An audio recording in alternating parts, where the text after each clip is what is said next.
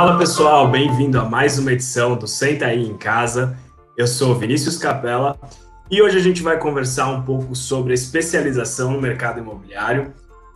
É, queria aproveitar e pedir para você que está assistindo a gente aí que você manda no chat de onde você é, de onde você está assistindo a gente. Também aproveita e não esquece de curtir esse vídeo e se inscrever aqui no nosso canal do YouTube. Então, vamos lá para a gente começar. Eu vou trazer aqui meu co-apresentador. Fala, Vini. Fala pessoal, tudo bem? Fala Vini. Queria estender as boas-vindas a todos que estão assistindo, que, os que ainda chegarão, e espero que o conteúdo de hoje seja sensacional e o bate-papo muito bom. Eu tenho certeza que vocês vão gostar. Boa. Então vamos lá, Vini, vamos trazer nossos convidados. Uh, então vamos começar com a nossa convidada que está mais longe. Gabi, bem-vinda. Tudo bem, Vini, Vini. Obrigado por estar aqui com a gente, Gabi. Prazer estar aqui com vocês de novo. Obrigada pelo convite. Show. Obrigado você por estar aqui. Vamos lá para nossa segunda convidada de hoje, primeiras damas, então. Sandra Canelas. Oi, Sandra. Olá! Oi, dupla de Vinis mais famosa aí do, do pedaço. Oi, Gabi, prazer Tudo em bem, aqui. Sandra? Tudo jóia? Oi, pessoal que está acompanhando aí, que bom encontrá-los. Obrigado por estar aqui com a gente também. E agora vamos lá para um, mais um convidado que está um pouquinho longe. A gente, a gente chegou à conclusão hoje que eu e o Vini, a gente, nós dois somos os, dessa turma aqui os que, os que estão piores localizados. Vamos trazer aqui o nosso amigo que está lá em Floripa. Fala, Filipão. Opa, tudo bem? Vini Pinedo. Oi, Gabi. Oi, Sandra. Tudo bem, Felipe? Prazer aí estar com vocês e poder compartilhar um pouquinho da experiência. Valeu, Filipão, por estar aqui com a gente também e ter aceitado o convite. Bom, é, vamos, vamos fazer agora a volta aí, vamos voltar, Filipão, começar com você. Eu queria que você é, se apresentasse rapidinho, para quem não te conhece, contar um pouquinho da sua história, da pleitição. Legal, bacana. Bom, eu estou no mercado aí, vai fazer quase 20 anos. Né? Eu comecei com CRM imobiliário, fui cofundador da Vista Software, toquei esse negócio durante 20 anos. Em 2016, vendi minha participação com meu sócio. Fui passar um período no Vale do Silício para me reciclar, aprender coisas novas, o que estava acontecendo lá. E retornei no final de 2017 com o projeto da Petição, que é um game para capacitar corretores de imóveis. Então, eu não sei se você conhece o Duolingo, que é um game que você aprende inglês e outras línguas jogando. Foi a minha inspiração. Eu pensei em fazer o Duolingo para o corretor de imóveis. A gente está rodando há dois anos e meio com a operação aqui, lá em São Paulo. E está sendo um prazer aí poder uh, se divertir, divertir também o, o usuário, o corretor e aproveitar e capacitar esse profissional que tanto aí de apoio e, e orientação. Olha, eu tô achando que o Duolingo deveria, deveria patrocinar a gente aqui, porque essa é a terceira edição do Senta aí em casa e é a terceira edição que o Duolingo é citado. As duas outras vezes foram porque o Vini tá muito afim de aprender a falar francês e todo Exatamente. mundo indicou para ele o Duolingo. Então, fica aí a dica pro patrocínio. Valeu, Filipão. Sandra, com você agora no mundo, né? 300 milhões de usuários no mundo, né? Então, é uma plataforma que é Caramba, muito... não sabia. É, é, é a maior plataforma de ensino do mundo hoje. Uau! Caramba. Nossa, é. Uau. Poxa, esse dado eu não tinha, mas então fica aí para a maior plataforma de ensino. Bom patrocinador, então. Aí Sandra, com você, então. É, então, oi pessoal, para quem não me conhece, é, e deve ter bastante gente que não me conhece, né? Uhum. Meu nome é Sandra Canelas, eu sou consultora imobiliária da Remax, eu sou corretora de imóveis, né? É, com muito orgulho. Hoje eu é, tenho uma agência em que a gente está montando em Trancoso, na Bahia, da Remax, e agora é, também em Vinhedo, aqui, uma agência que vai também trabalhar, eu vou trabalhar fortemente à frente dessa agência junto com o meu marido Reinaldo Canelas, então a gente está entrando nessa sociedade, isso é uma notícia em primeira mão. Eu já trabalho aqui em, em Vinhedo, na Rede Pro. Hoje eu estou entre os top 5 da agência, da empresa no Brasil, e sou muito orgulhosa disso. E acho que eu estou aqui um pouco para contar de que forma consigo os resultados. Hoje também sou formadora, acabei de sair de uma mentoria muito bacana que eu estou fazendo com 190 agentes, que é bem legal, onde a gente fala estritamente de modelo. E sou avatar do joguinho do Felipe na Universidade Remax. Para quem não jogou ainda, vocês devem entrar no Max Play e jogar o joguinho com a Sandra Canelas. Então, juntou aqui o mentor, o criador e a criatura, para que vocês aprendam a, a cada vez mais é, trabalhar no mercado imobiliário e brincando, que é o que o Felipe faz tão bem, é colocar ensinamento através de diversão. Então é um prazer estar aqui com vocês, o que eu puder colaborar aí nesse bate-papo. É, vai ser de muita, muita felicidade para mim é, falar com todos vocês. Obrigada pelo convite, meninos. Obrigado você, Sandra. Gabi, com você agora.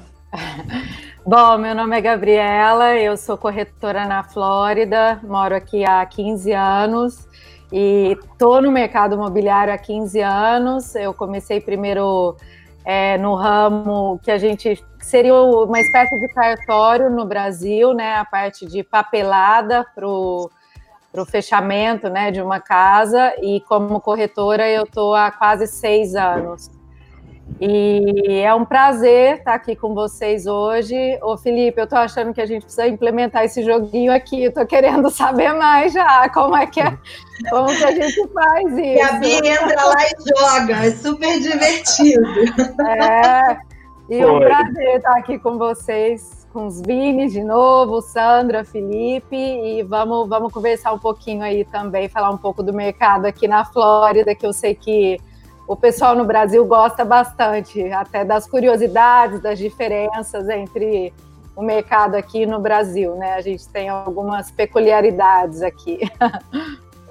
Muito bom. Verdade. Boa. Gente, é, a gente tentou sempre misturar bem os, os, os nossos convidados para a gente ter uma visão ampla desse, dos assuntos que a gente vai discutir. E, e, é interessante que, de certa forma, vocês três estão associados ao assunto de especialização no mercado imobiliário.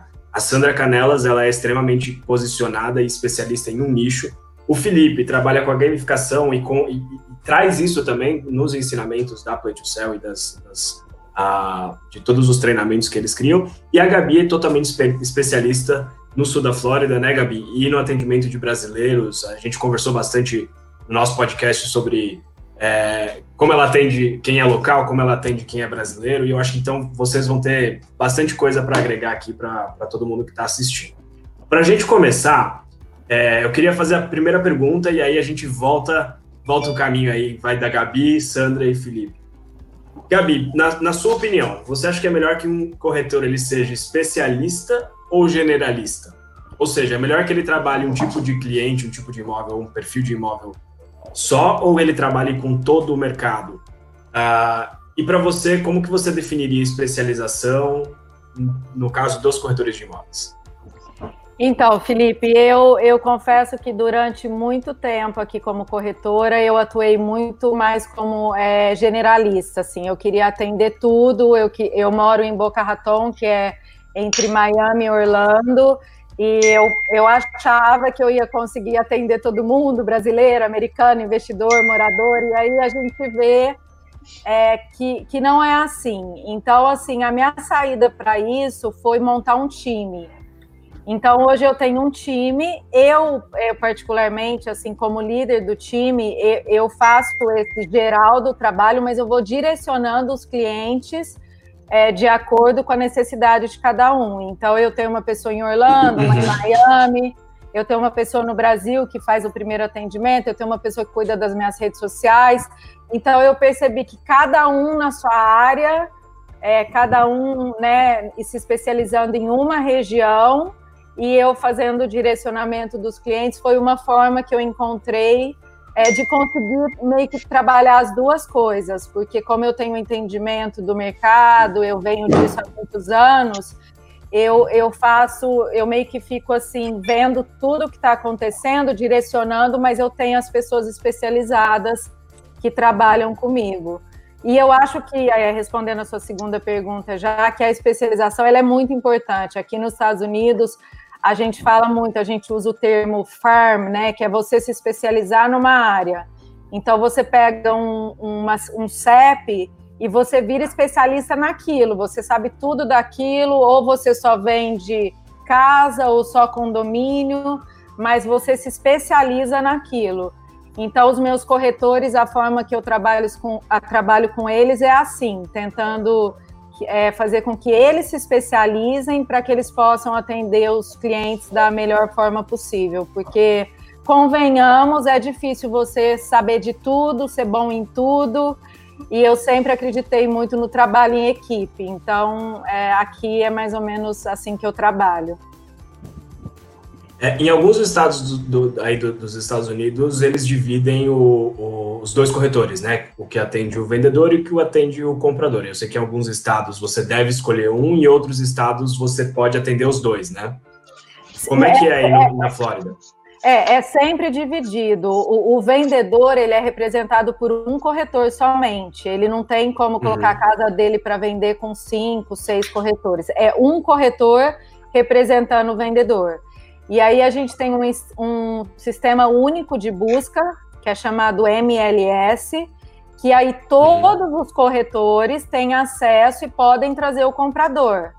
Mas o que tá, o corretor que está representando o vendedor, ele é, ele é único. Não, não tem como você ficar, você falar assim, dar sua casa para 10 corretores vender. Aqui não existe isso.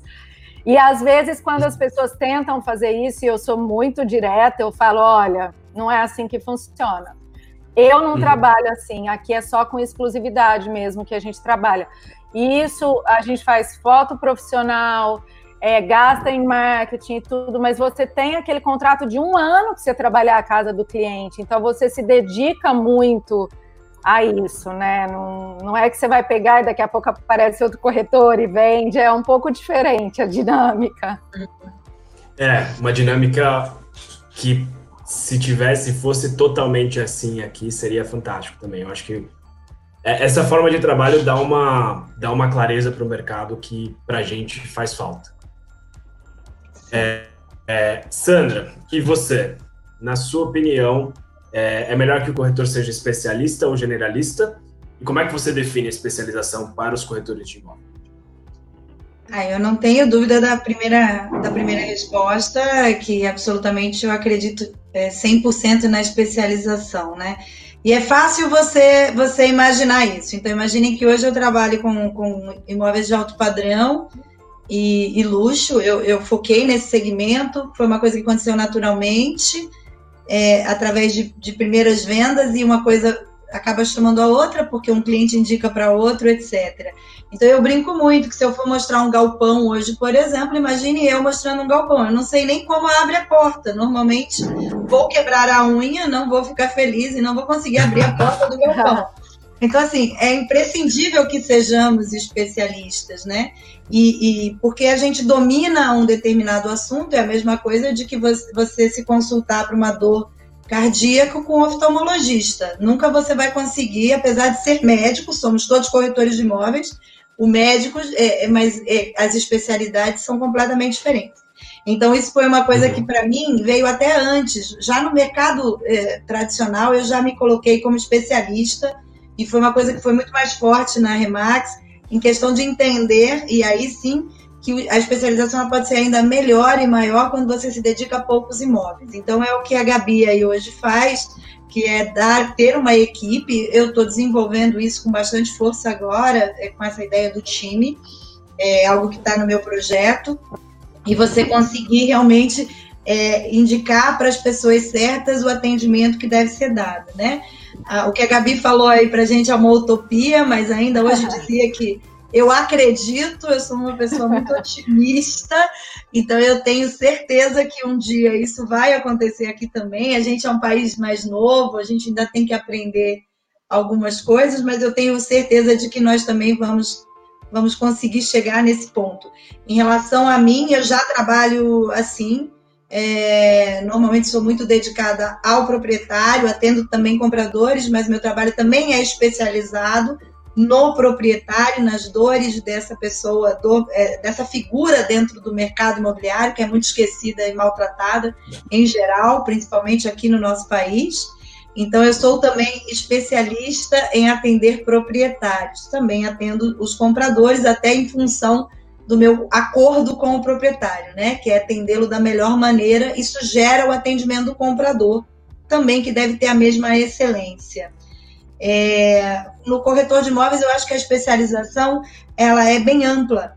Eu acho que você não consegue trabalhar com determinado produto se você não souber entender a persona e o público que você vai atender em função é, dessa sua especialização. Então, corretor de imóveis hoje, para ele só apresentar imóveis como alternativa para um cliente ou apresentar um imóvel presencialmente para um cliente, esse corretor ele está defasado, ele não faz mais parte do, do, do mercado. Então, hoje, quando você entra num imóvel para apresentar, você tem que entender desde tipo de acabamento, cor de paleta é, da, das maiores empresas de, de tintas é, que, que, trabalham com esse segmento, você tem que entender totalmente de aquecimento de água, de aquecimento se é solar, se é gás, se é elétrico, o que, que isso faz, em que consequência isso leva à manutenção do imóvel, né? Você tem que entender a redondeza e você tem que entender o que esse cliente gosta e, e tem como hobby, preferência, até para você falar a mesma linguagem. Então, hoje você se especializa, na minha concepção, até frequentando os mesmos locais que esse cliente frequenta, para que você se ambiente e consiga circular e lidar com esse público de uma maneira mais eficiente, seja ele qual, qual for, desde o mais simples ao mais sofisticado. Então, acho que a especialização para o corretor de imóveis requer muito estudo, muita disciplina, e é sempre estar atento às novidades que o mercado traz para a gente, por ser um mercado muito volátil e, e, com muitas mudanças que acontecem em prazos muito curtos. Então, acho que é fundamental se especializar, não tenho dúvida disso. Gostei. Boa, Sandra. Olha só, gente, o, o, o Vini, vou, vou, dar uma valorizada enorme agora aqui no Senta aí Podcast, porque a gente está com uma, inter, uma convidada internacional, a top 5 da Remax Brasil, e um convidado que participou do Shark Tank. Olha só. Exato, eu comentei isso agora. Eu lembrado disso, eu assisti, eu assisti ao vivo a sua participação no Shark Tank. bem lembrado que a Cristina comentou, eu lembrei disso. Ô, Felipe. Ô, Vini, até, até só fazer um, um, levantar um ponto que eu achei interessante que a Sandra comentou, de, por exemplo, fez uma comparação de um médico ser especialista. É, já pegando mais uma brecha pela terceira semana, terceiro programa que a gente tem que sentar em casa, mais uma vez a fazer uma analogia com o esporte. Gosto muito de puxar é, outros ambientes para o mercado imobiliário e é como qualquer esporte de equipe. Você tem, por exemplo, o jogador de futebol, o jogador de basquete, o jogador de beisebol. Beleza. Só que em que posição ele joga? Sabe, Sim, você não perfeito. tem como ser qualquer jogador. Você não pode uhum. ser o goleiro, ao mesmo tempo ser o zagueiro e o atacante. Não, não, isso é impossível. Então, Cobrar o escanteio e defender, né, Vini? Exato. Cobrar o escanteio, cabecear e correr pro gol. isso é humanamente impossível, sabe? A gente está ampliando, fazendo um exemplo macro, mas trazendo para o mercado imobiliário, é mais ou menos o que você comentou, tem essa relação também como, como um médico. E também, mais uma vez, puxando um pouco para o podcast, a gente viu aqui o comentário do Roberto Fontini, ele falou que escutou o podcast da Sandra e da Gabi hoje, e por coincidência viu que tinha live hoje, então já fica o, o, recado, né, o jabá do podcast amanhã. A gente vai ter mais um podcast separado especialmente para vocês. Não vou falar o tema, vou deixar no ar aí para não, não desfocar. Mas é isso aí, pessoal. Legal. Boa. Felipão, passando a bola para você aí, depois eu quero voltar num ponto. É, quando você terminar de falar, eu quero aproveitar um ponto que a Sandra falou sobre frequentar os mesmos lugares das, das pessoas que você é especialista, com um post da Gabi que eu vi essa semana. Mas, Filipão, primeiro você. Na sua opinião, você acha que é melhor que o corretor seja especialista ou generalista? E como é que você definiria a especialização para um corretor? Bom, eu acredito que ele deva ser especialista. Uh, e, e, ser especialista envolve uma habilidade que é muito difícil, que é saber dizer não. Né? Como é difícil dizer não, né? Como é difícil você ver, poxa, se você trabalha com o bairro Moema, por exemplo, aí vem um cliente de Pinheiro. Puxa, vou perder esse cliente. Eu vou e aí você não está nada, vai perder o seu tempo, vai fazer o cliente perder o tempo dele. Né? Você bem recordou, né, Vinícius, o Shark Tank.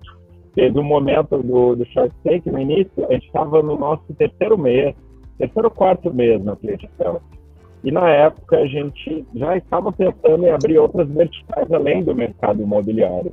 E foi muito bem pontuado pelos tubarões essa questão da especialização. E a Cris, a Cris comentou, olha, Felipe, eu acho que você deve focar no mercado imobiliário, continuar focando no mercado imobiliário, não pense em outras verticais nesse momento. Então, é o que a gente fez. A gente é. fechou o primeiro ciclo na primeira rodada de investimento, aí captamos uma segunda rodada no, no início do, do, ano passado, que também está focado no mercado imobiliário. E próximo ciclo, aí sim que a gente vai abrir outras verticais. E é justamente isso. Teve uma empresa que procurou a gente que era de outro segmento. E aí, eu, poxa, vendedor adora status, ele quer estar em primeiro, ele quer estar em destaque. Aí o segmento era de vigilância. O que, que o vigilante busca? Ah, ele quer folga. Eu, puxa, cara, é um outro desafio, é um outro trabalho. Ele tem que fazer uma pesquisa muito mais ampla para entender a pessoa, para entender o que, que motiva esse profissional para poder desenvolver isso é desfocar completamente o, o, nosso trabalho. Bom, eu tenho trabalhado bastante tempo com corretores de imóveis e eu vejo os resultados. A gente sabe que o especialista é aquele que fecha mais negócios. Muitas vezes a gente vai acompanhando o ranking de venda e sempre são os mesmos os campeões de venda. Né? Geralmente o corretor pensa que é sorte, né? Mas é engraçado que Mas, na verdade, o que a gente pesquisou quando a gente começou na, na, na Play, a gente fez uma ampla pesquisa com os corretores uh, no nosso primeiro cliente, antes da RIMAX, e a gente perguntou quais são as principais habilidades de um bom corretor. E o primeiro foi conhecimento de produto. Depois teve uma série de outros itens, a gente cruzou aqueles que vendiam mais com que vendiam menos para entender quais eram os padrões de resposta e foi muito interessante, porque quando a gente puxou quem vende mais, tinha um outro segundo em primeiro lugar. Né? Muito, foi muito interessante, porque a gente percebeu, olha que, que legal. E tinha mais um terceiro, que era timing do cliente. Eu achei, olha que brilhante. Realmente, quando eu estou conversando com o cliente, a todo instante eu estou tentando entender o timing dele, qual é o momento, se é agora. Porque justamente, às vezes, se ele está com pressa, tem que dar velocidade. Se ele não está com pressa, se eu der muita velocidade, eu vou perder a, a relação. Então, uh, o que a gente entende é que realmente é muito importante ter foco e é muito difícil ao mesmo tempo dizer não, mas esse não uh, é muito valioso. A gente saber dizer não é algo muito, muito importante. Então, eu acho que foco é um pouco essa habilidade que a gente vai desenvolvendo ao longo do tempo. Toda hora surge alguém com alguma oportunidade, né? de negócio, por exemplo, quando eu vou conversar. Puxa, Felipe, vamos tocar esse projeto junto. Cara, estou sempre focado no céu, não consigo tocar o e não vou tocar uh, da melhor forma. Né? Então, eu entendo assim, Vinícius. Boa, boa, Felipão, eu concordo, eu concordo, faz sentido. Quanto mais é, é, especialista a gente for, realmente, mais resultado a gente vai ter. Antes da gente pular para a próxima pergunta, eu queria só voltar no tema que a Sandra comentou de frequentar o mesmo lugar e, e enfim, eu, eu entendo que, que, isso vai um pouco além também, né, Sandra? Você, me corrija se eu estiver falando besteira, mas vai um pouco de gostar das mesmas coisas que os seus clientes gostam. Sem dúvida. E, é, é, impossível esse, fazer diferente, não tenha dúvida. É, e esses dias eu vi um post muito legal da Gabi, que eu queria que você comentasse, Gabi, da camiseta que você mandou fazer uma camiseta de esporte, não é? Sim, sim. Como é, é que, eu... como é, que é isso? Então, eu, eu falo que eu tenho duas paixões, né? Que é o mercado imobiliário e esportes. Eu vim de. O Vini até falou de esportes, eu venho, a minha família sempre fui envolvida, basquete, polo, tudo que vocês imaginarem eu já pratiquei. Eu corro. É, eu comecei a correr aqui, eu corri a meia maratona de Miami é, dois anos seguidos. E aí eu tive uma ideia, chegou o final do ano, eu, eu falei, eu quero presentear meus clientes. E, e, como a Sandra falou, a gente acaba atraindo pessoas que gostam das mesmas coisas que a gente. Então eu tenho muitos clientes também que correm, que gostam de atividade física. Então eu desenvolvi, eu tenho uma pessoa que me ajuda a desenvolver marca tal, é, desenvolver essas camisetas, um material bem legal, e eu presenteei alguns clientes com essas camisetas. E todos que usavam me mandavam foto e eu postava. Era Team Gabi Melo, né? Era o meu time. Então eu Legal. me que juntei essas duas paixões e corri a meia maratona de Miami esse ano com a camiseta. Muito legal, muito é. legal. Muito Porque legal. É um negócio de é, relacionamento, é né? Não, e o equilíbrio, né? Da gente falar, a nossa vida não é só ser corretora, né? A gente tem muita coisa além disso. Então eu falei, eu, né, não vou ficar, não, não quero ser aquela pessoa que só fala em imóveis, imóveis, imóveis. Então, o que mais, né, que faz parte da minha vida? E o esporte realmente é muito presente, assim, na minha vida. Eu gosto muito. Muito legal, eu achei, achei bem legal a camiseta e, e Vou a mandar uma para né? vocês. Né? Opa, gostei. Tá prometido. assim que liberar. Adorei. Boa, boa. Foi, é, é, eu acho que é justamente isso, é você mostrar para os seus clientes que você é, não é só corretor de imóveis, né? Que você é uma pessoa como eles também. Isso Sim. acho que é uma, é uma sacada muito interessante e é uma conexão muito boa. Assim como eu sei que a Sandra tem as, as garrafinhas de água, né? Outro, outro dia eu ouvi alguém falando que é, eu vou, vou chegar no, no auge da vida quando eu tiver numa garrafinha de água. Lá. Olha, que legal! Aí, ó, vocês já podem organizar uma maratona. É. A Gabi fornece as camisetas ela, ela e as Perfeito! boa, boa. Legal, eu achei, achei isso muito interessante. Parabéns, Gabi. Ô, Sandra, eu até quero comentar aqui que, assim, toda vez que eu vejo uma coisa de marketing, não só de mercado imobiliário, mas no meu Instagram ele tá lotado de pastinhas de itens salvos. E eu tenho uma de marketing lá. Tem, tem muita coisa sua lá. E a garrafinha tá lá. Ah, a garrafinha Sandra, Sandra Cadela tá lá. Que bom, fico feliz. Eu sou um pouquinho marqueteira, coisa pouca. Não trabalho muito com marketing. não, não. não. Aproveitando a deixa, Sandra, eu queria que você contasse também, já que a gente está nessa história, antes da gente ir para a próxima pergunta, de como é que você fazia é, na padaria em Vinhedo. Fazia não, eu faço ainda. eu escolho uma vítima, né, Vini? Primeiro, uh, na padaria, na, na, televisão da padaria passa um, um filminho meu, né? É, já fica um, uma propaganda. Então o pessoal está na padaria, tem uma TV e eu tenho uma vinhetinha, né? Que vira e mexe, passa na, na TV. E eu também sempre ando identificada, estou sempre com crachá e sempre com PIN, enfim. E aí eu escolho uma vítima, né? Normalmente minha filha é minha vítima e a gente vai tomar café e eu sempre observo ao redor e aí eu começo a falar um pouco mais alto do que de costume, porque eu falo baixo, mas naquele momento é importante falar um pouquinho mais alto, e eu mando ela puxar um assunto qualquer mãe, tipo, vendeu, menina não é que vendeu aquele negócio, vendeu. Vendeu aquela casa também no Maramba. Você viu? A mamãe colocou. É, você ouviu falar? Então, agora eu estou indo atrás de outro imóvel, também está um ótimo. Me ajuda, que eu preciso até pensar na campanha de marketing, porque eu ainda não pensei. E assim, ela responde, eu vou interagindo, e alguém sempre, sempre funciona. Ou eu saio de lá com uma captação, ou eu saio de lá com alguém, pelo menos, de olho na TV e que pega o meu flyer, que por acaso está no balcão. Então a gente faz um pouquinho de propaganda só. Ô Sandra, é, a, sua, a sua história, não sei se era isso que eu vim a comentar, mas a sua história levou a gente a ter um padrão na, na Remax Complete que a gente fala ah. para os corretores, a gente, a gente estimula muito a gravar vídeos, a produzir conteúdo, né? E a gente falou pra, fala para eles, olha, é, a gente quer pro, que vocês produzam tanto conteúdo a ponto de ser reconhecido na padaria. Assim, internamente, a gente, a gente, não explica por quê, mas agora, se alguém tem curiosidade... e além disso, vale ressaltar também que a, a, gente falava isso, passou uma, um mês mais ou menos da gente contando essa história, o Vini tiraram uma foto com o Vini na padaria.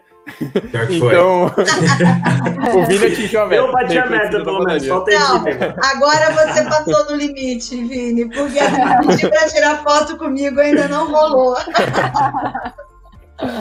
Vou ter que buscar essa meta, não tem jeito. Boa. E pessoal, até já, já emendando aqui o Gilmar Ramos, inclusive abraço Gil, mandou aqui uma pergunta no chat para se tornar um especialista como faz para encontrar sua identidade dentro do mercado? E isso, a nossa próxima pergunta era justamente isso. Como o corretor faz para ele é, se especializar? E pensando já na pergunta do Gilmar, vou começar ali pelo Felipe, como é que ele faz para saber como ele pode se posicionar e se especializar? Bom, eu acho que ele tem que começar por, pelo que ele ama, pelo que ele gosta, pelo que ele mais trabalhou. Né? Uh, eu acho que a experiência, quando a gente junta a experiência com o que a gente gosta, com o que a gente é apaixonado, a gente consegue melhores resultados. Né? Então, é uma benção você trabalhar no que ama. Né? A gente sabe uhum. que uh, muitas pessoas não trabalham no que gostam. Então, não adianta procurar. Eu, eu tinha uma namorada que ela não tinha ainda feito a graduação e ela sempre falava: ah, isso dá dinheiro, não, isso não dá dinheiro, então não vou fazer. Eu falei para ela: não, você tem que fazer o que tu ama, não pensa que é dinheiro tu vai fazer, então qualquer coisa. Isso é muito legal, porque depois eu ajudei ela a escolher o curso dela, ela, o curso que ela mais gostava, que era cosmoterapia, acho que era. E ela está exercendo, está em Portugal, exercendo essa profissão, muito feliz, ganhando dinheiro e tal. Então, eu acho que o segredo é esse, sabe? É a gente buscar, para especializar, buscar o que gosta mais. Gosta de vender terrenos, foca nos terrenos, nos loteamentos e tal, galpões aí, como a Sandra falou, também, é, residenciais, comerciais, etc. Então, procura aquilo que você gosta, né? E aí você vai tratar com um cliente alvo que você tem mais afinidade também, está relacionado a disso também. Certo. E é que a gente aproveitando já mais um jabá, né? A gente tá falando tanto de marketing, de especialização. Quer se especializar? Procura Play to Sell. A gente tem o, o, o joguinho da Sandra, podemos dizer assim, que tem ela. A gente pode usar ela como um, como um padrão aí para especialização. E também acho interessante, até completando o que você disse, Felipe, a gente pensar sempre em conhecer o público, né? É, e isso a gente pode pensar, principalmente nos dias de hoje, ele vai, isso vai muito além, né? Porque a gente está vivendo um mundo virtual, podemos dizer dessa forma, né? Então, você interagir e estar tá mais presente na vida do, do seu cliente, você vai conhecer ele, né? E o que, que é isso? isso é, a gente pode fazer isso de muitas maneiras, sabe? A gente pode olhar no Instagram, olhar o perfil do cliente, saber o que, que ele gosta e, e, juntar os gostos. Por exemplo, eu gosto de A e de B, o cliente também. Então a gente já gera uma conexão ali. E, consequentemente, você vai virar especialista, né? Você vai virar referência daquele, daquele nicho que você atua, né? E, e você, Sandra, como é que, na sua ponto de vista, um corretor pode se especializar e como ele faz para encontrar, como o Gilmar disse, a sua identidade? Quando eu falo isso com corretores novatos, né, eu sempre digo que eu tentaria e eu aconselho sempre você a começar de onde você mora. É, o lugar onde você mora significa muito, porque ao invés de você ter que desbravar e conhecer aquele lugar para se tornar um especialista, praticamente você já é. E você identifica com muita facilidade o proprietário ali, porque ele é uma pessoa igual a você. Então, é, eu sempre aconselho que você não saia muito da sua zona de conhecimento no, momento inicial para se especializar, né? Então, é uma dica que eu acho que é bem proveitosa para quem ainda não sabe que caminho seguir.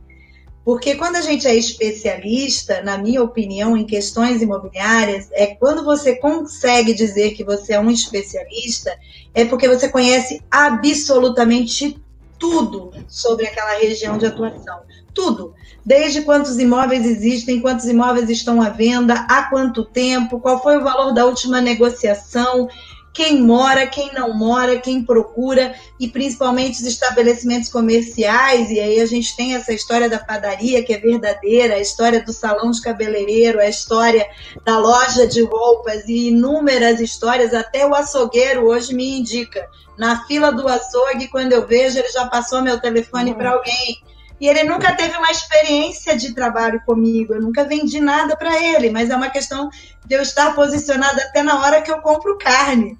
Então, é, essa coisa começa muito mais facilmente quando você está na sua zona de posicionamento, na sua zona de vida. Você não precisa descobrir.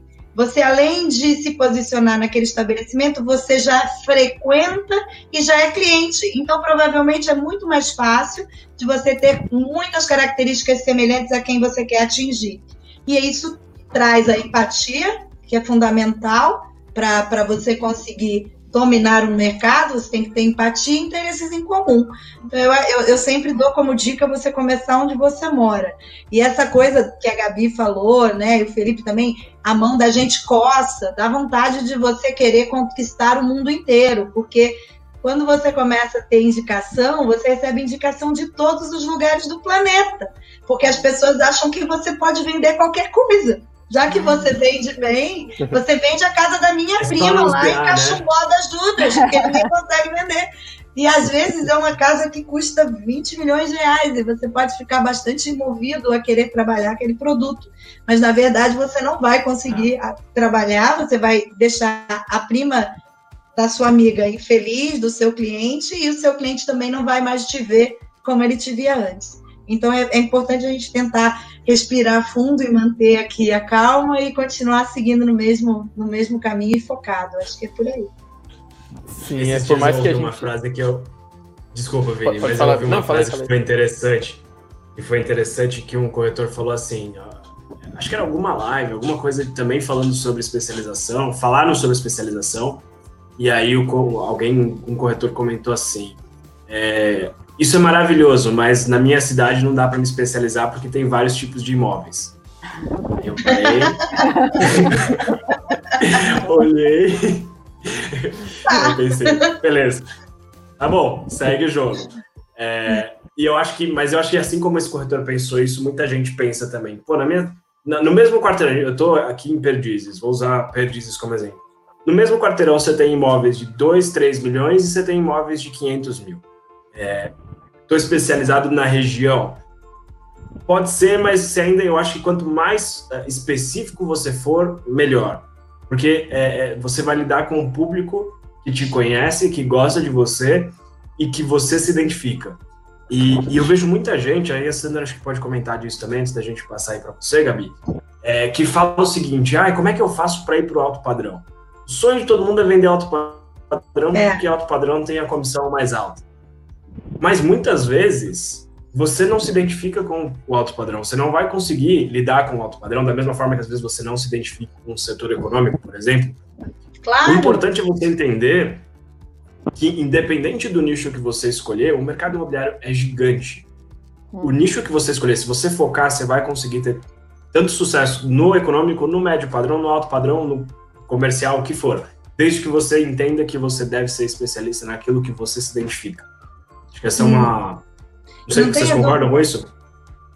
É, e, e, as pessoas vêm, e aí começam a medir seu resultado, né? E dizem assim, não, mas você só tem esse resultado porque você trabalha com alto padrão e sua comissão é alta. Então, lê do engano. A minha comissão é alta, meu investimento é proporcionalmente alto, igual a minha comissão, é tão alto uhum. quanto.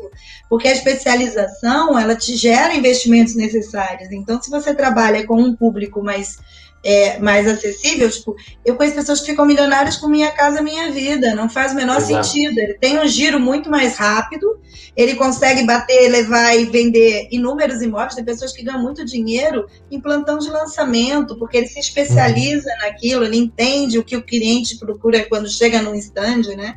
Então é, é, é uma bobagem a pessoa querer trabalhar com alto padrão, porque é, você realmente não pode entender o alto padrão como o seu objetivo de carreira, né? Só vai ser um Perfeito. bom corretor quem chegar no topo quando trabalha com alto padrão. Não tem nada a ver. O alto padrão apareceu para mim de forma natural desde o começo, justamente por eu estar é, dentro de um condomínio e frequentando essas pessoas e conhecendo essas pessoas. Então, o seu filho acaba estudando no mesmo colégio do filho dos seus clientes e tudo gera por exemplo, Vini Capella foi colega de meu filho no colégio. Pois é. É que eu fui mãe aos 10, então por essa razão posso ter um filho da idade do Vini, mas enfim. mas enfim, é, faz parte, é uma coisa que vem com naturalidade. Então acho que é melhor focar no que você tem possibilidades do que o que você acha que pode ser bom para você, que nem sempre é. Perfeito. É, um exemplo que eu, que eu gosto de dar é que assim, você não tem nenhum problema em querer abraçar o mundo. Só que você tem que reconhecer que você tem dois metros e pouco de envergadura e não vai conseguir. Então, não, não, não, não tente, sabe? Não vá, não vá abraçar porque você não vai, você não vai conseguir obter os resultados expressivos para isso, né? Como a gente estava comentando, né? Não, é difícil dizer um não. É, vamos supor, chega, você começa a ser indicado, você começa a ganhar relevância e todo mundo quer você. Você é o melhor corretor para aquela pessoa. Que legal, isso é ótimo. Essa é a ideia. Só que se não for o seu nicho, é, com, enche o peito com orgulho e diga que você não pode atender porque você não vai conseguir prestar o melhor serviço para aquela pessoa.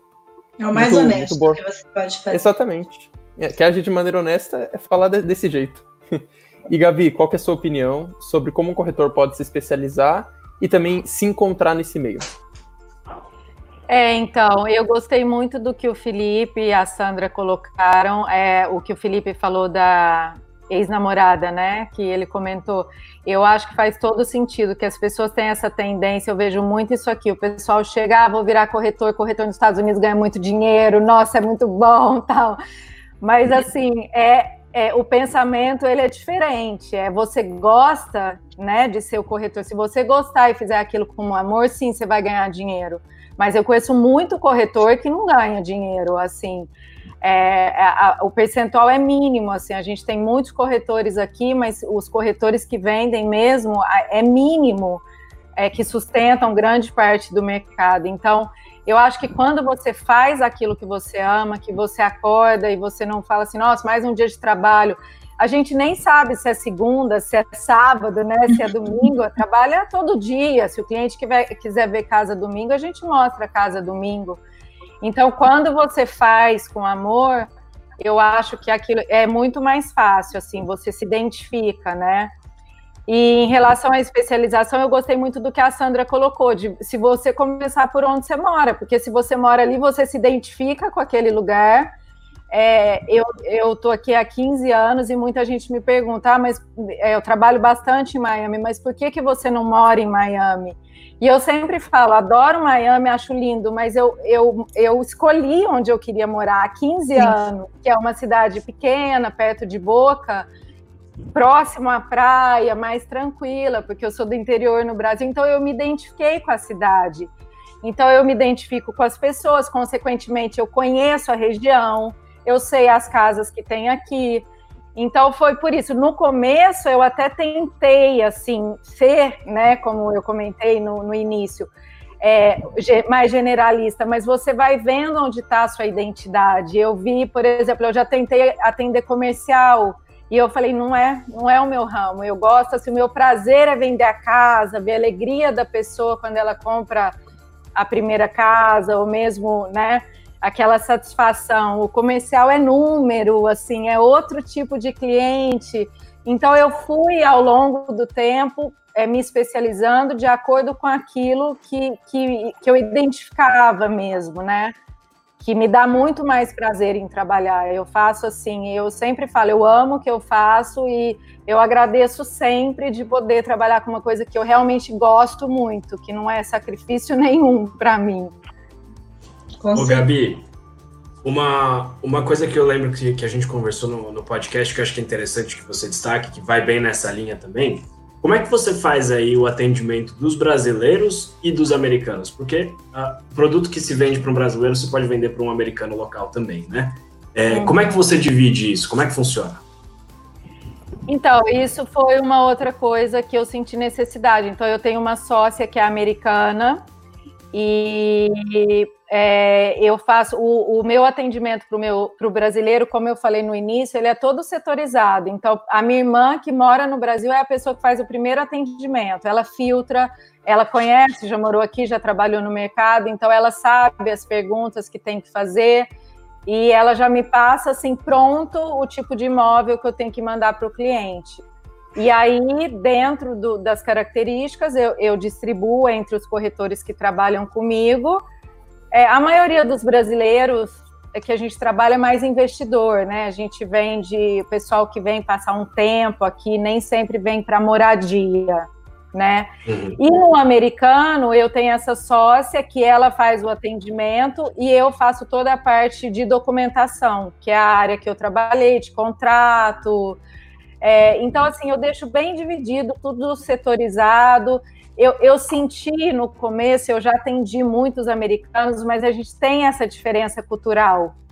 E eu senti que ter uma pessoa, é, querendo ou não, que vem né, do mesmo país, fala a mesma língua, apesar de eu falar inglês fluente e tudo, era diferente. Eu senti que ela trouxe uma confiança assim para os meus clientes americanos. Então é isso que a gente tem falado desde o começo: é você achar as pessoas certas para trabalhar com você. É, é, pessoas de confiança e que se especializam em cada área. Então eu tenho a minha equipe com os brasileiros, tem minha equipe com os americanos e a gente vai distribuindo de acordo com o perfil do cliente. Boa. É, isso eu achei bem interessante porque também ah, entra um pouco aí, se a gente fizer aí o paralelo com o que a gente estava falando de uh, você escolher um segmento para atuar, os consumidores, os clientes, eles têm uma forma diferente de ser, de agir e quando a gente está falando de, de, de, consumidores de dois países distintos, a, a, diferença cultural é muito grande. Então faz todo sentido que você tenha alguém junto com você que é local para atender as pessoas locais e você atender os brasileiros. O choque de cultura diminui, eu acredito, na, quando, quando você trabalha dessa forma, né? É, é diferente. É diferente, para mim, é um aprendizado também. A gente está trabalhando junto faz um ano e meio e eu tenho aprendido muito, assim, é, é, diferente você só atender uma pessoa e você estar tá ao lado de uma pessoa que atende. Então, assim, eu falo que eu, eu fico bem de olho, assim, começo a ver onde estão essas diferenças para que a hora que eu precisar atender também, que eu tiver que atender, eu saiba separar um pouco isso, porque culturalmente é muito diferente, até pela forma, vocês podem falar até mais que eu, que funciona o mercado imobiliário no Brasil. O brasileiro chega aqui com uma visão que às vezes é difícil para a gente. Ele acha que. É, é, eu sempre falo assim: ó, aqui não tem ganha como no Brasil, não. Se a casa tiver à venda por tal valor, você não me pede para colocar oferta muito baixa, porque eu não vou passar vergonha. E eu falo mesmo, porque as pessoas ficam até ofendidas. É, é diferente. O, o, a, as propriedades são precificadas muito próximas do valor de venda, entendeu? Então, assim, é uma coisa que a gente tem que educar os clientes, eu acho. E eu tento fazer isso desde o início para não ter problema depois. Então, assim, eu já meio que conto aquela historinha antes de começar o atendimento. Legal. É, é uma boa. Gostei. É... A gente está tentando fazer isso daqui para se educarem aqui, mas tá, ainda demora um pouquinho. Pois é, eu acho que a gente tinha que fazer um, uma, um jogo da Play to Sell para clientes. Acho que isso era interessante, hein, Felipe? Ah, que ideia boa, Felipe! Acabou de lançar aí o novo joguinho. Olha, ia ser ótimo. Ah. Oi, gente. Para a gente ir para a terceira pergunta, é, acredito que vocês da Gabi e da Sandra, é, é, eu sei que vocês não iniciaram a carreira no mercado imobiliário.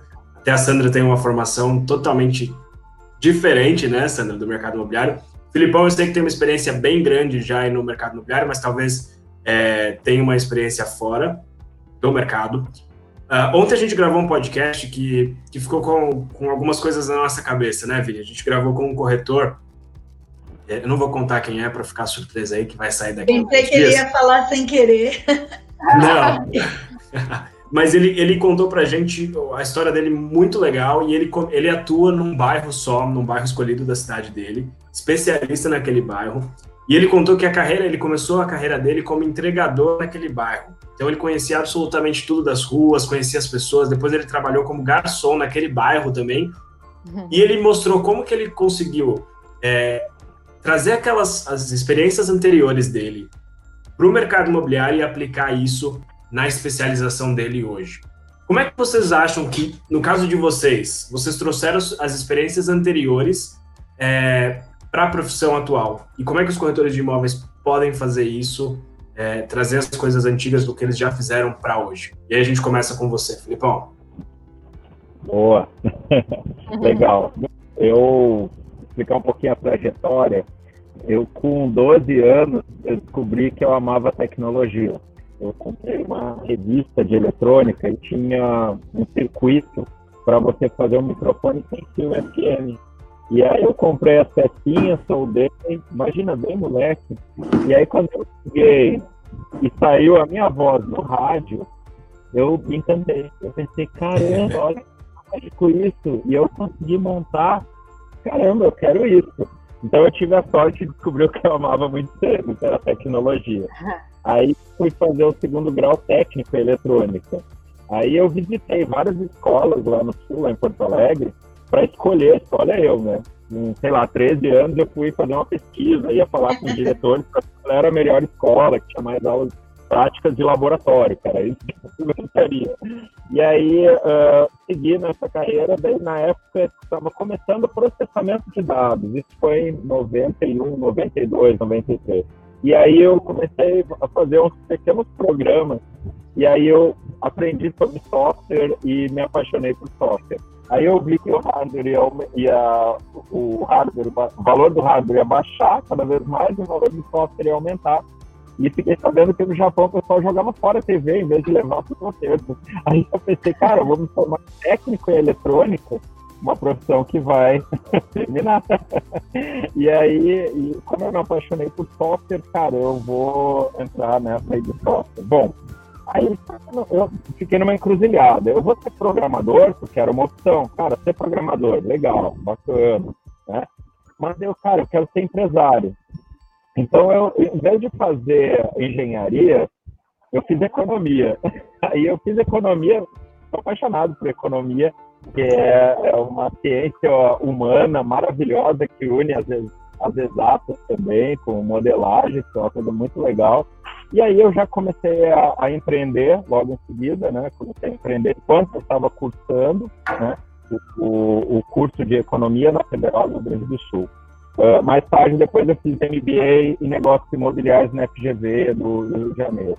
Então, a, a, a, nessa minha trajetória, teve um episódio muito interessante quando eu tinha 19 anos, que me chamaram para uma empresa de marketing de rede.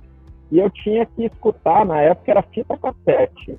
Todos os dias eu tinha que escutar uma fita cassete de venda. E foi interessante. É um porque... podcast pré-histórico, quase. mais velho ainda, Vini. Porra.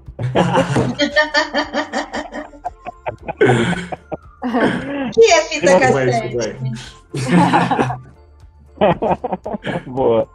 Aí eu comecei a escutar, só que eu nunca trabalhei, né? Eu fiquei sete meses escutando uma, duas fitas cassete de venda. E não trabalhei nessa empresa, eu estava me preparando, me preparando e saí. Eu achei, cara, que tem, tem sentido isso. O que, que eu tive na minha trajetória essa etapa, né? Bom, quando uh, eu estava trabalhando em, em, em, eletrônica, em tecnologia, eu pensei, cara, eu quero trabalhar em vendas. Eu já tinha 24, eu vou abrir minha empresa e eu preciso desenvolver essa skill de venda. Aí eu me recordava daquelas lições, dos aprendizados, da, daquelas aulas e os cursos de vendas. Então, eu acho que nada é por acaso. Porque a gente, a nossa trajetória é, se você, às vezes parece caótico, né? Às vezes parece bem caótico, mas quando a gente olha para trás, a gente começa a ver que tudo teve uma razão. Então, eu acho que cada etapa da nossa vida tem uma razão e é uma construção para o que a gente é hoje. Então, hoje eu sou fruto disso tudo, entendeu? De embasar um pouco, entender um pouco as, as tendências de mercado que a economia me ajudou a dar, porque economia é ciência, eu brinco com os administradores, né? Administração não é ciência. Aí fica aquela brincadeira entre e administrador. Mas e tem cientista social também, que não gosta do economista. debate. Mas assim, eu acho que a nossa vida é uma construção e nada é para casa. A gente, passa, a gente tem que aproveitar essas lições ao longo da vida, porque é guarda o, o, aprendizado, né? Aprendeu, joga para a experiência, né? Que o Krishna fala. Então, eu acho que é nessa linha. Eu acho que a gente poder respeitar, usar o que a gente aprendeu no passado é essencial para a gente ter um presente melhor e um futuro ainda melhor. Boa, show de bola. Gostei da história, Felipe. Eu não sabia dessa, dessa, dessa descoberta tão cedo aí. Muito uhum. legal. Sandra, e você? Como é que, como é que você passou de nutricionista para corretora de imóveis? Olha, Eu acho que eu, particularmente, sou uma fusão de muitas reinvenções na vida. Eu acho que eu fui me reinventando periodicamente. E o mais engraçado é que isso que o Felipe contou, que veio alguma coisa lá da infância e ele já era uma pessoa com algum. Para mim, não foi assim. Eu sempre quis ser médica, era o meu sonho. Eu sou viciada em série médica. Até hoje eu amo qualquer coisa que seja relacionada à medicina, acho incrível. É, adoro mesmo, tinha vontade. E na época, por um problema familiar, eu não poderia fazer uma faculdade de medicina, era um, era um período integral e a gente não tinha nem como bancar e exportar isso à época. Então eu fui estudar nutrição porque deixava eu ficar dentro do hospital, né? Então você imagina só que não tem nada a ver com o que a gente uhum. faz hoje. Mas só para vocês terem uma ideia, eu fui nutricionista e fui especialista. À época, eu só trabalhava com pacientes com HIV positivo. E, e, e desenvolvi, é, é, foi uma coisa bem pesada, mas muito leve também, porque foi uma coisa que me ensinou muita coisa para minha vida. E ali eu aprendi o relacionamento, né? E eu sempre fui bastante tímida, embora as pessoas não acreditem. Eu era muito tímida e falava muito pouco. E essa vivência me fez aprender a lidar com pessoas e principalmente pessoas que tinham problemas. E me fez sair um pouco dessa situação de, de, de timidez e de que não, não queria compartilhar com as pessoas. Enfim, isso mudou um pouco com a maternidade e quando eu tive meus filhos, resolvi ser mãe. Quando você vai ser mãe, você aprende a negociar né? Porque nada na vida enquanto uma relação mãe e filho para você aprender a negociar. Então, mais uma vez, eu tive que aprender alguma coisa. E eu sempre dizia para o meu marido que eu poderia fazer qualquer coisa, mas que nunca me pusessem para vender. Jamais eu gostaria de vender. E, e, de repente a minha vida. É, e o meu marido sempre insistiu muito, que ele dizia assim: Mas você vende qualquer coisa, você tem essa facilidade de vender. E eu dizia: Mas eu não quero vender. Eu quero fazer qualquer coisa. Meu sonho era fazer qualquer coisa menos vender. E, e, quando eu fui ser mãe e tudo, me dedicar às crianças, e chegou um ponto que eu não, não gostava mais de ficar só em casa, porque eu tinha, comecei a ter um pouco de tempo livre. E me lembro muito bem que na época fazia muita cesta de café da manhã. Não sei se vocês lembram, não sei se Gabi ainda estava por aqui no Brasil, mas teve uma febre de, de cestas de café da manhã. Então as pessoas vendiam cestas de café da manhã. E aí eu descobri que eu poderia ser uma empreendedora. Eu, eu fiz um anúncio na, nas páginas amarelas da Veja, oferecendo cestas de café da manhã, só que eu não fazia a menor ideia de como fazia cesta de café da manhã. Eu fui fazer um teste. no término do anúncio, eu comecei a pegar encomendas.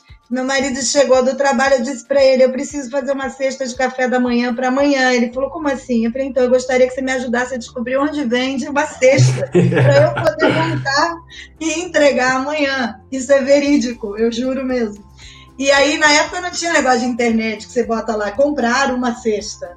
Seria bem mais fácil. E a gente conseguiu descobrir, enfim, eu me vi fazendo muita cesta, com 86 tipos de cesta, com frota para entregar e mantendo a minha função de mãe. Então, eu fui especializando e trabalhei nisso um bom tempo. E depois de um tempo, eu resolvi empreender numa outra área, que eu, eu sempre fui muito criativa e sempre tive muita facilidade de, de fazer coisas é, manuais também.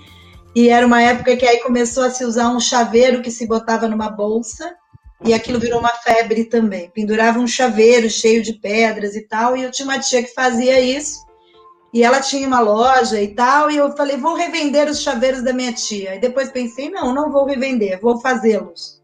E fui para 25 de março aqui em São Paulo, com um X de dinheiro muito pequeno, entrei numa loja com chaveiro e disse para a moça, como eu faço isso? Você pode me vender as peças que fazem isso? E ela me vendeu. Tirou uma parte do dia dela, me ensinou a fazer. Isso me gerou duas lojas, uma fábrica e uma vida vendendo, uma, uma boa parte vendendo cestas de, é, bijuterias e semijoias. E até que um dia eu resolvi ter um ano sabático e ao mesmo tempo fui comprar uma casa e fui muito mal atendida. O mercado não entendeu absolutamente nada do que eu queria. Eu dizia que queria morar aqui, eles me mostravam casas lá. E eu dizia que eu queria uma casa assim, eles me mostravam casas assado. Então, achei que ali podia haver um nicho de mercado. Estava no ano sabático presenteado pelo meu marido também, que disse que eu trabalhava muito, porque eu nunca entrei em nada de brincadeira, sempre trabalhei muito. E ele falou: não, fique em casa, como estamos agora, mas era uma era para aproveitar. No meu caso, a quarentena durou três meses, eu praticamente enlouqueci. E num café da manhã, olha que engraçado a história do Felipe, quando a Gabi falou também casa tudo, ele disse para mim: vai ser corretora de imóveis. Você vende as coisas tão bem. E lá você vai ganhar muito dinheiro, porque a comissão é alta, o valor da venda é melhor. Você não vai vender bijuterias e joias, você vende casas, e casas custam caro. E outra, é bem tranquilo, não tem horário, você vai poder. Bom, eu comecei achando que não tinha horário, hoje eu tenho certeza, mas não é bem como eu imaginava. É, e eu juntei tudo que eu falei aqui, tentei resumir, para ser corretora de imóveis. Então eu aprendi na vida a entender as pessoas e entender que elas têm problemas e que eu posso ajudá-las no momento difícil a entender que é preciso negociar, porque quando você tem família e filhos e vida dupla de trabalho e casa, você tem que aprender a negociar, inclusive seu tempo, né? E eu entendi que um atendimento de qualidade dentro do mercado imobiliário era necessário e muito raro. E ao mesmo tempo eu já era uma empreendedora que eu acho fundamental para ser corretora de imóveis. Então as minhas experiências e continuo comendo direitinho porque sou uma pessoa regrada, afinal de contas eu estudei nutrição. Então, eu acho que, que tudo me levou ao que eu sou hoje. Eu não seria nada do que sou se não tivesse tido todas essas experiências tão diferentes e que me trouxeram tanto aprendizado. Muito legal. Boa. E que ano que você começou no mercado imobiliário, Sandra? Eu comecei mais ou menos há 10 anos atrás no mercado imobiliário, né? Daqui fazendo 11. Eu comecei uhum. a mais ou menos isso e trabalhei oito anos no mercado tradicional e tenho nem três de Remax. Tenho dois anos e pouco na Remax. Legal. Eu desaprendi por oito e aprendi por dois anos e meio. Boa. E você, Gabi? É, Conta só um gente. comentário. Eu gostei, eu, é a hora que a Sandra falou que a gente já tinha comentado essa questão de horário, né?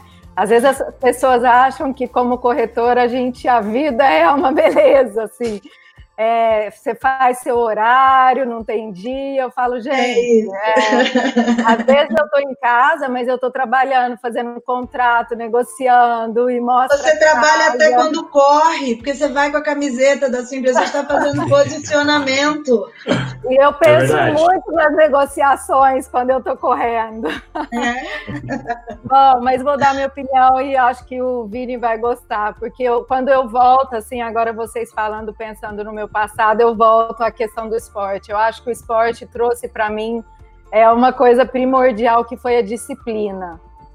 Eu acho assim, eu cresci no esporte e hoje eu sempre comento com a minha irmã assim, eu falo como o esporte disciplina a gente, né? Quando eu tenho que treinar para uma meia maratona, quantas coisas eu não abro mão durante três, quatro meses e treine, acordo quatro e meia da manhã e como direito, e deixo de sair à noite, durmo às sete, oito horas por noite. Então, assim, eu acho que essa disciplina que eu adquiri no esporte é muito importante hoje no meu trabalho. Assim, eu sou é muito disciplinada, eu faço vários cursos, eu estudo, eu tenho horário, é, eu nunca cheguei atrasada para atender um cliente. Então, assim, eu acho que foram coisas que vieram vindo desde muito cedo, né? Eu sou formada em administração de empresas pela FAP. Isso! É, administração. Ih, Felipe! Não sabia, eu vou te perdoar, Felipe. Eu vi o que você falou. Ai, ai. Não, mas assim também acho que é, assim algumas algumas coisas que eu aprendi na faculdade não são primordiais. Eu fiz estágio em São Paulo, trabalhei no na Danone, trabalhei no Banco Santander. Então essa questão de organização também que é muito presente na minha vida, assim ligada à disciplina é, mas assim, de tudo que eu acho, é, foi é, a criação que eu recebi e o meu aprendizado em relação a relacionamento. Eu sempre falo, quando alguém me pergunta o diferencial, eu acho que é a questão de relacionamento. Assim, eu tento criar um vínculo mesmo com os meus clientes. Eu não vejo os meus clientes assim, quando alguém me procura, eu falo já olhando o cifrão, a comissão, quanto eu vou ganhar com aquela venda. Eu falo que primeiro eu fico amiga dos meus clientes, eu crio um vínculo com eles, eu procuro saber o que eles gostam, o que eles não gostam, é, um contato, assim, principalmente porque eu atendo muita gente no Brasil. E eu falo que depois a venda é meio que consequência. Eu sei que a hora que ele pensar em comprar um imóvel, ele vai lembrar de mim, porque eu já construí esse relacionamento com ele. Então, assim, eu acho que esse foi o maior aprendizado, assim, que eu tive em relação a relacionamento. Eu não, eu não acredito, assim, que a venda do imóvel, ela envolve só o seu conhecimento em relação à área e tudo. Eu acho que é muito relacionamento inteligência emocional, de perder negócio, perder oferta. E até hoje eu tô com um negócio que era para fechar amanhã, não vai fechar, aí comprador desesperado, tal. E eu falo, gente, o que a gente pode controlar e fazer, a gente faz. O que está fora de controle, igual, por exemplo, a pandemia, paciência, não. Então, assim, é manter, assim, eu, eu tento manter esse equilíbrio e eu acho que acabo conseguindo passar isso para os meus clientes. Então, eu acho que é isso, é a base não só né, de faculdade, formação, mas eu acho que a nossa história de vida, né? Que a gente chega aqui com essa bagagem que tudo acrescenta um pouquinho, né? Concordo, concordo. É, eu penso, eu penso igual você em relação ao esporte. Vini vai vibrar mais uma vez, mas é, os atletas, as pessoas que, que praticam esporte realmente têm essa característica muito mais disciplinada, muito mais resiliente, porque o esporte ensina muita coisa pra gente. É, não que eu seja o maior atleta do mundo, já, já fui mais, hoje quase não sou, mas é, no esporte a gente aprende muita coisa que dá para traduzir para a para nossa vida profissional. Acho que é bem, foi bem interessante essa história, Gabi. É, é eu queria colocar. Né? Exato. Vini, só, só, levantando, levantando um ponto, o, mais uma vez falando de esporte, né? É, vale ressaltar que eu e o Vini, a gente se conheceu num futebol. Então, ah, é? a gente se respeitar aspecto profissional, a gente criou um networking a partir do futebol, sabe? E eu também achei interessante, é, falando de esporte também, e também fazendo um, um jabá, se alguém da Netflix estiver escutando a gente aí, por favor, né? Por favor, a gente falou de semana passada daquela série do. A série do Chicago Bulls, Last Dance. Do Jordan. É, é, a série é focada no Michael Jordan, mas é bem distribuída pro time. E assim, eu gosto muito de basquete, então para mim foi fácil ver essa série. Mas é, se você não gosta de basquete, dá uma chance para essa série, porque ela fala muito de aprendizado e de especialização, que é o tema do nosso bate-papo de hoje, né? A gente via lá um time que não tinha um norte e que quando começou a focar e começou a treinar forte e aprender mais, virou o que virou. Para quem não sabe, esse time ganhou seis títulos uhum. em 12 anos, por aí. Então, sabe, é, é, um, é a especialização falando alto em outro meio, é claro, mas trazendo para o mercado imobiliário, isso, isso é, pode, a gente pode super vincular isso. E mais um ponto é interessante que eu notei foi as histórias diferentes de todos, todos geraram aprendizado disso. O Felipe teve, gostou de tecnologia, ficou no curso de eletroeletrônica, na dúvida de hardware, de software. A Sandra com os seus comércios e não, nunca vou vender. E hoje, hoje é a Sandra Canela, a Gabi também trazendo lições do esporte. Então, como as histórias, eu tenho certeza que quem está ouvindo a gente aqui também tem histórias igualmente diferentes. Igualmente diferentes é um termo meio, meio controverso. tem histórias diferentes. Diferentemente iguais. Eu só, eu só tô preocupada que eu e o Felipe vamos ter que começar a correr a partir de amanhã. Eu ia falar isso. né, Felipe? E a gente ficou de fora nessa brincadeira aí, ó. A gente está fazendo alguma coisa a partir de amanhã, é importante. Dei nenhum esporte, cara. Eu era o último a ser escolhido no futebol.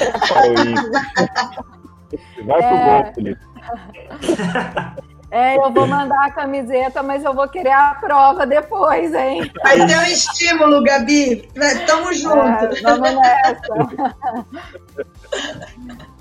Eu queria, antes da gente ir para as três dicas, que é a tradição do Senta aí Podcast, eu queria colocar uma pergunta que mandaram aqui para gente, que eu achei bem legal. É, foi o André da 121 aqui, nosso vizinho. Um abraço, André.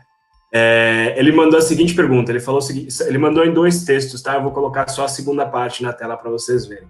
Ele falou que o mercado imobiliário está fora da curva se comparado com outras atividades. Vendemos cinco imóveis em plena pandemia, utilizando todas as tecnologias disponíveis.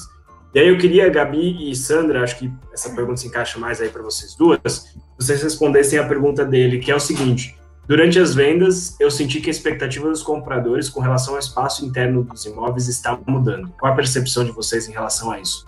O que vocês perceberam disso aí, vocês duas, ah, nessa, nesses, nessas últimas vendas, nesses últimos momentos? O que você percebeu, Sandra? Você primeiro. Aqui é bem nítido. Como eu estou em Vinhedo nesse momento, então, por exemplo, eu tenho dois mundos distintos, né? Por exemplo, a Bahia, em Trancoso, é um lugar de segundas residências. Então, a gente ainda vai observar alguma situação lá, acredito eu, de mais oferta e de um pouco mais de estabilização de valor, porque realmente é muito fora da, da curva. Eu acredito que nesses lugares de segundas residências as pessoas comecem a ver como necessário vender essa segunda residência para até ter uma recuperação financeira nos seus negócios, que em geral são empresários e pessoas que, que dependem, que têm outras, outras coisas. É difícil ele vender onde mora se ele tem uma segunda residência. Isso é, uma, é uma, um perfil. Aqui em Vinhedo, nunca houve tanta visualização é, dos imóveis e tanta procura. Porque quem pensava um dia em sair da grande cidade, mudar-se para o interior, nesse momento decidiu que é isso que ele quer para si. Porque ele passou dois meses dentro de um apartamento com os filhos pulando pela cabeça dele, sem lugar para home office, e a esposa estressada, enfim se o relacionamento conseguir passar disso, que é importante, ele tem a, a, determinação já muito bem feita de mudar-se para uma casa, é muito claro. Como eu estou numa cidade que estou a 75 quilômetros da capital, é uma região muito de muito fácil acesso a, a São Paulo, então essa é uma verdade absoluta é, que eu acredito que vai ficar mais forte quando se liberar é, é, as pessoas a visitação, etc. Em questão de locação, houve um aumento de 400% no número de imóveis locados em relação ao mesmo período do ano passado. Porque quem podia sair de imediato saiu. Então, procurou-se locação para temporada, que era algo que não, não existia aqui, e locações mesmo, de, de, de vir embora.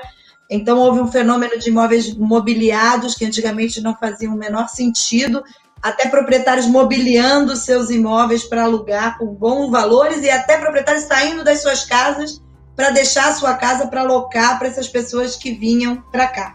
Então eu enxergo alguns cenários. Eu acredito que aqui vai ter uma procura grande é, e aí a gente tem um fenômeno de permuta que vai acontecer, que é meio óbvio, né? Quem não consegue vender quer colocar o seu bem é, como parte de pagamento para fazer esse movimento de forma rápida e acho que aqui não vamos ter um fenômeno muito forte de queda de valor, porque tem procura. Já nesses uhum. outros lugares, como Bahia, é, Trancoso, que é o outro lugar que eu também é, tenho a, o trabalho, eu acredito que vai ser um fenômeno de mais produto no mercado que vai gerar uma demanda em função dessa oferta, que também aí é um pouco que a gente tem que esperar. Mas eu acho que ainda temos um caminho a trilhar. Nesse momento, houve um aumento no sentido de procura, e no sentido efetivo é, de locações e pessoas realmente querendo mudar de vida. É, foi o que eu observei nessa, nessa época de pandemia, bem forte aqui. Legal, é, faz todo sentido, eu concordo. É, eu, eu, eu tava pensando isso, esses, acho que é, o meu comentou também que algumas pessoas do relacionamento dele estavam saindo de São Paulo também, é, por conta disso, exatamente o que você falou. Entendeu que as pessoas usavam a casa basicamente para dormir e Sim. agora elas ficaram meses dentro de casa, então acho que o relacionamento com o imóvel muda totalmente. Né? E esses projetos enxutos que tem em São Paulo de 40 metros, 37 metros, 27 metros é, para lofts, etc., é, alguns construtores vão ter que começar a repensar. Talvez eles funcionem para a pessoa passar a dormir, passar alguns dias, e, mas ter a residência é, com a família numa proximidade, uma cidade menor, mais próxima, que ele possa é, eventualmente é, ficar flutuando entre os dois lugares, né? Mas as pessoas querem morar em casa, isso. percebi isso. É, é. E o que, que você percebeu aí, Gabi? Como é que, como é que você entende essa situação? É bem, bem parecido, né? Aqui a gente, a Flórida é um lugar que é calor praticamente 11 meses no ano. Então eu já tive alguns clientes é, procurando, falando que querem casa com piscina, porque as praias fecharam e com três crianças em casa, é, e, né, tem que ter alguma, algum lazer para essas crianças. E tive também muita, muitas pessoas me falando de vista, né? Porque como a gente mora perto da praia, então até teve um cliente meu que me falou, ele falou, eu decidi, eu quero comprar um apartamento com vista, porque ele já mudou o conceito de escritório, ele não quer mais trabalhar em escritório, a equipe dele toda vai trabalhar em casa. É, ele viu que ele não tem a necessidade do espaço físico, aí ele falou: não, então eu quero ter uma casa melhor com uma vista, porque eu vou ficar todo dia trabalhando, olhando para o mar. Então, assim, você já vê uma mudança assim no perfil, as pessoas valorizando muito a casa delas agora, né?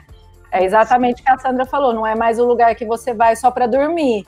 A, sua, a gente está em casa faz três meses praticamente, então você quer estar tá bem acomodada, né? Um mínimo de, uhum. de conforto. Então a gente tem percebido isso sim, espaços maiores, piscina muito valorizado aqui.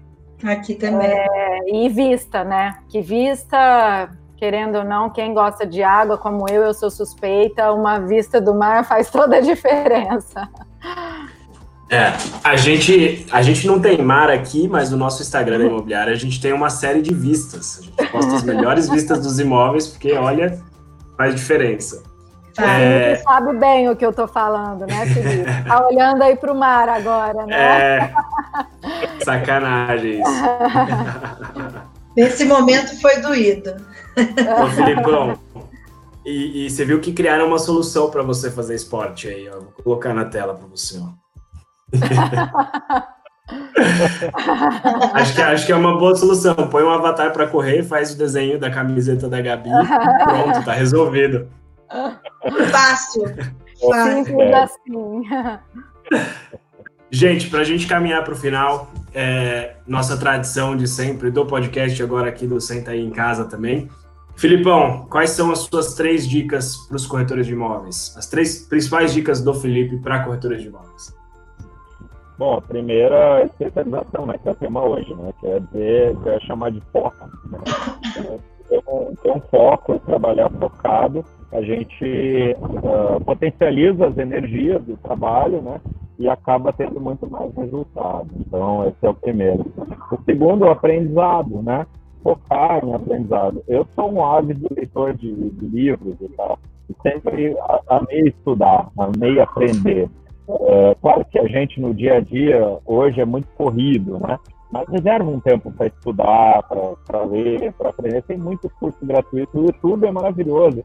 Qualquer assunto a gente pode dominar. E é muito legal quando a gente aprende, né? A gente aprende uma coisa nova, é uma skill nova, né? No, no filme Matrix a gente tinha, né? O conector aquele lá, agora piloto de software. É isso, é isso, a gente já tem já esse recurso. É só estudar, né? Então, aprendizado. Eu acho que querer aprender, estar disposto a aprender, né? Eu acho que é, é muito legal. Uma vez eu, eu levei um amigo para um, um evento e o evento era tinha um monte de termo de, do mundo de SATEP, né? E ele depois ele me falou, poxa, uma sopa de letrinhas e tal. Aí eu falei, Tu parou de aprender, então, é isso? quando, é, quando a gente tem um amigo do peito, a gente é duro às vezes, né? Passou, passou um mês, ele me agradeceu. Ele, poxa, Felipe, foi boa aquela sacudida que você me deu.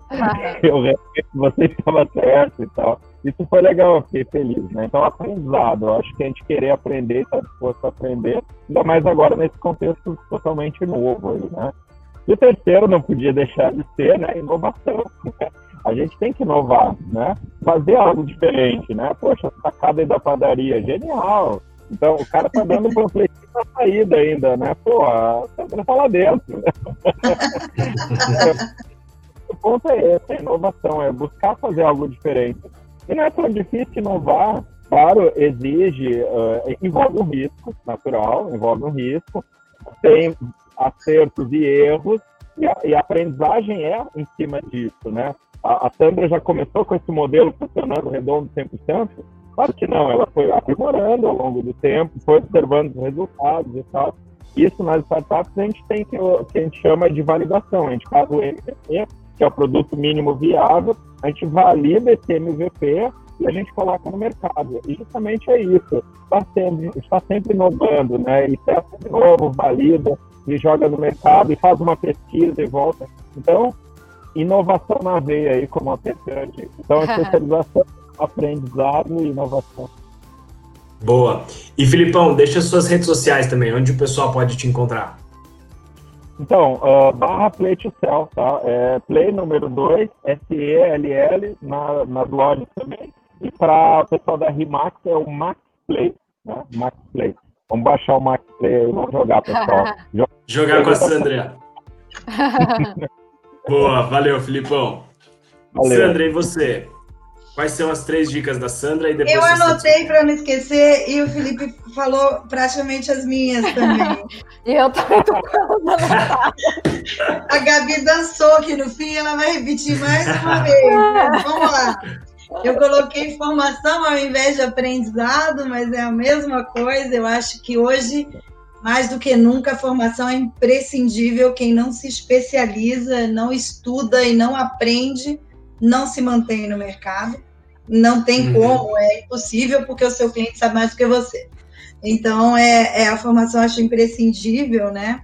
Eu coloquei é, seguir o um modelo porque ele abrange uma série de coisas que, para mim, são imprescindíveis ao, ao corretor de imóveis, que seria o posicionamento em primeiro lugar. Eu acho que ninguém também vai ter sucesso sem se posicionar e sem posicionar-se é, como marketing pessoal, além do seu marketing profissional, que é tudo que a gente estava falando aqui, desde a camiseta da Gabi até a padaria, até o que o Felipe falou, até é, se desenvolver, estar presente nos lugares através do posicionamento, posicionar-se como um, um, bom profissional, acho que imprescindível fazê-lo, né, junto com o ensinamento, e ser o especialista, faz parte desse, é, desse pacote, a especialização juntamente com é, a formação e o posicionamento. E eu não deixaria de colocar, até porque o Felipe está aqui comigo, aqui do ladinho, meu criador, é, eu, eu, tenho que dizer que hoje, para você ser um bom corretor, você tem que se aliar à tecnologia. A tecnologia veio para a gente agora, principalmente nessa época de pandemia, mostrar que quem tem medo dela certamente não vai continuar por aqui. E aliar-se à tecnologia é entender que ela não te substitui, ela simplesmente agrega para que você se torne cada vez um profissional melhor. Então, me fez entender que se a gente ainda não trabalha com a tecnologia, é hora de começar. Sem medos e sem ter muito pânico, porque, como mesmo o Felipe disse, tá aí para quem quiser aprender. Quando você tiver dúvida, tem tutorial no YouTube, é só você saber colocar lá que você vai aprender como fazer uma fanpage, como fazer um, um Instagram profissional, uhum. é, enfim, trabalhar com as redes sociais, mandar dossiê através de, de rede social, através do WhatsApp, enfim. Eu acho que a tecnologia vem aí como a terceira ponta que surge é muito forte para a gente, a gente dominar esse, esse mercado aí. E para aproveitando uma... a tecnologia, quando você põe na internet Sandra Canelas, é muito fácil de me achar. Basta botar com dois L's. Se você for no Instagram, é arroba Sandra Canelas. Se você for no Facebook, Sandra Canelas. E tem Sandra Canelas Remax, Sandra Canelas. Tem Sandra Canelas para quem, pra quem quiser seguir. Sabe que você e falou aí? da tecnologia e me lembrou uma coisa, né? Voltando de novo na gravação do podcast que a gente teve ontem, eu não vou, não vou estragar o convidado, mas é, vocês terem noção, ele é tão tecnológico que ele tem um cartão, o cartão de visitas dele tem realidade aumentada. Ou seja, você escaneia e aparece a miniaturinha do corretor lá falando com, ah. com os clientes. Eu achei Nossa. fantástico. Achei tem fantástico. fornecedor? A gente está querendo. Então, já, tô atrás, tô atrás. tô atrás. Obrigado, Sandra. Obrigado pelas dicas. Foi, foi muito bom. Eu que agradeço. Gabi, com você e depois eu quero voltar uma última perguntinha para vocês é, baseado numa coisa que o Felipe falou. Vou pegar vocês de surpresa, então vai lá, Gabi. É, eu a minha primeira aqui foi conhecimento, que é base, basicamente a mesma coisa que eles falaram, né? A primeira deles, aprendizado, informação. Eu também valorizo muito. Eu não só tenho licença de corretora, mas eu tenho é, licença de broker, eu tenho licença de appraiser, que é quem faz a avaliação do valor da propriedade aqui. Eu acho que o conhecimento é fundamental, assim. Para mim, não tem nada mais frustrante do que falar com um corretor que não sabe o que ele está fazendo. Ele simplesmente tem a licença de corretor. Então, assim, isso para mim é essencial. Eu sou muito curiosa, então, assim, é, eu gosto dos desafios. Quando coloca um negócio na minha frente que eu ainda não sei, eu não simplesmente passo, eu vou procurar saber se precisar fazer curso, ir atrás. É, eu, eu acho que os clientes, ele, eu acho não, tenho certeza, os clientes sentem essa confiança, né? A gente precisa passar essa confiança para eles, é, de entender o processo, não só do imóvel em si, mas assim, até voltando, eu que atendo muito brasileiro. O brasileiro, quando ele vem, não é só comprar o imóvel, ele é suposto, na maioria dos casos, abrir uma empresa para comprar o imóvel. Ele precisa ver questão imigratória algumas vezes, ele precisa ter uma conta em banco, ele precisa saber do, como ele vai pagar imposto aqui no Brasil. Então, assim, não é só a venda do imóvel, é um pacote, né, junto com isso. E aí eu, eu vou falar o meu segundo item, já emendando, que é equipe. Eu, eu valorizo muito esse trabalho em equipe, falei aqui várias vezes, e nesse processo, nesse pacote que eu falo, eu tenho essa equipe. Então, a, o brasileiro, ele quer financiar, eu tenho uma pessoa que só faz financiamento, ele quer abrir empresa, eu tenho uma pessoa que só faz abertura de empresa, então, assim, eu sei a primeira conversa, eu sei como é o processo, mas eu não sou a especialista em financiamento. Mas eu tenho a pessoa que eu vou indicar, que é uma pessoa da minha confiança, que vai atender esse cliente. Eu tenho a advogada de imigração, eu tenho a pessoa que vai cuidar da casa dele. Se, se acontecer alguma coisa na casa, eu tenho a pessoa que vai fazer o conserto. Então, assim, eu acho que o trabalho flui muito bem por causa dessa equipe assim que eu tenho montada, porque não tem como estar tá em todos os lugares ao mesmo tempo e não tenho conhecimento de tudo. Por mais que eu goste, vou atrás, tem as pessoas certas nas suas determinadas áreas, né?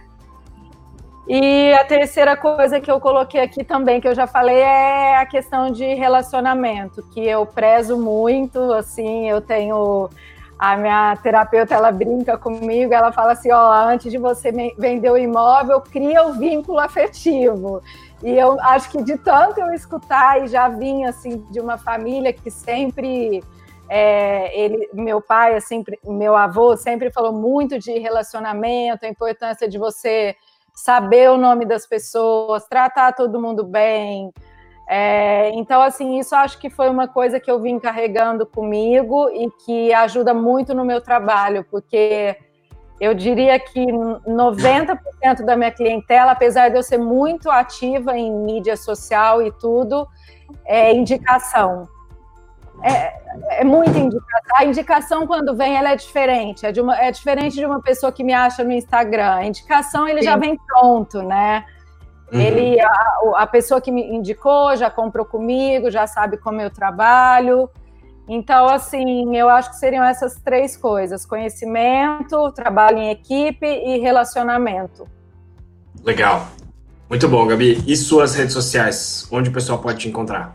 Minha rede social, é, o Instagram é Gabi Melo Realtor, de corretora. Gabi Melo Realtor, Facebook, todos também o mesmo nome. Coloca Gabi Melo que vai me achar. boa, boa. E aí, a, a pergunta surpresa aí, eu vou voltar Gabi, Sandra e Felipe, mas o Felipe que deu a ideia, mesmo sem saber, ele deu a ideia. Ele comentou que gosta muito de ler, eu também gosto muito de ler. E aí eu queria pedir para vocês uma indicação de livro. Que livro você indica, Gabi? Olha, eu, eu vou indicar um livro que eu gosto muito da Brené Brown. É... A Coragem de Ser Imperfeito? The Power of Vulnerability. No Brasil, o poder. Da... É a coragem de ser imperfeito. É, é? é então é, é, é, esse.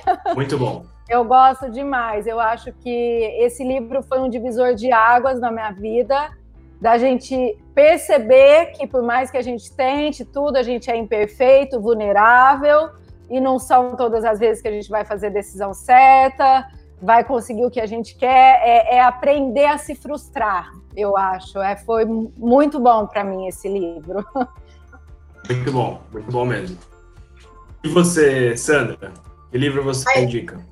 Eu, eu gosto muito de livro também, mas eu vou num, num que pode ser mesmo lugar comum, mas como fazer amigos, influenciar pessoas, porque para mim é, foi bem, bem importante quando eu li a primeira vez, porque justamente por ter uma metamorfose na vida de ser uma pessoa que tinha muita dificuldade em relacionamento, então faz todo sentido e como se colocar e aprender o lado psicológico da relação. Então acho que é um livro que para mim é caro, assim, é um livro que é especial.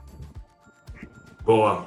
Esse livro é muito bom, eu gosto muito. Eu já falei para o Vini ler umas 50 vezes esse livro. e você, Felipão? Bom, acho que um livro legal que marcou bastante, eu gostei muito desse que você falou, né? O Armas da Persuasão, do Robert Cialdini. Ele é muito legal porque ele fala dos gatilhos mentais e a gente, e toda hora a gente está trabalhando gatilhos mentais e a gente está sendo impactado também por gatilhos mentais.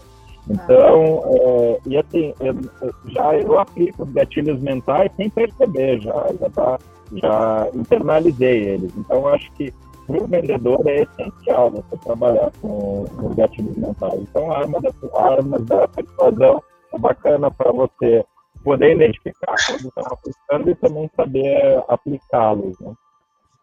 Boa. Você, esse eu ainda não li. Foi. Oi, Oi Vinão. Anotei aproveitando a deixa, eu não sou um convidado, mas eu gostaria de também indicar um livro Boa. que a arte foi de do indicação do Vini, ele falou de um livro que ele me Olha, não, não, que infelizmente não, mas eu vou procurar um livro de esporte na próxima. é um livro bem legal que o, o Vini me indicou, inclusive, e eu nunca vi ninguém indicando, então acho legal passar para vocês também que é Preciso Saber Se Estou Indo Bem, do Richard Williams. É um livro sobre feedback, sobre como receber feedback de uma maneira positiva e encarar talvez uma crítica de maneira construtiva.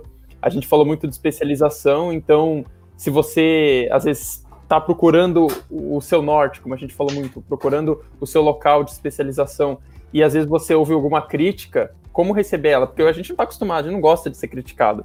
E esse livro fala bem disso. O Vini indicou, achei muito bom. Inclusive, preciso devolver pro Vini.